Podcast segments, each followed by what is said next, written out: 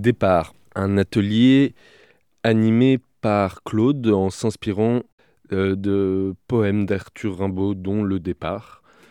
En partant pour contrainte de la forme du poème voyelle, nous avons décortiqué les lettres qu'il y a dans Départ.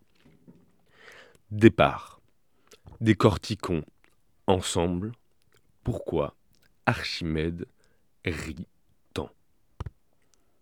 Je vous emmènerai là où le fils de Syracuse se défie des forces qui venaient sur l'eau. Des décapants disciples des devoirs d'érudition, l'énergumène d'Eureka est encore l'énigme de l'Etna. Pourtant, par une passion pittoresque pour la poussée de Pi, Archimède arma l'antiquité d'un art des astres tant alarmant qu'astucieux. Le reflet, le reflet rayonnant du roi des airs, roula les Romains terminant techniquement toute tentative truculente de taper sa terre.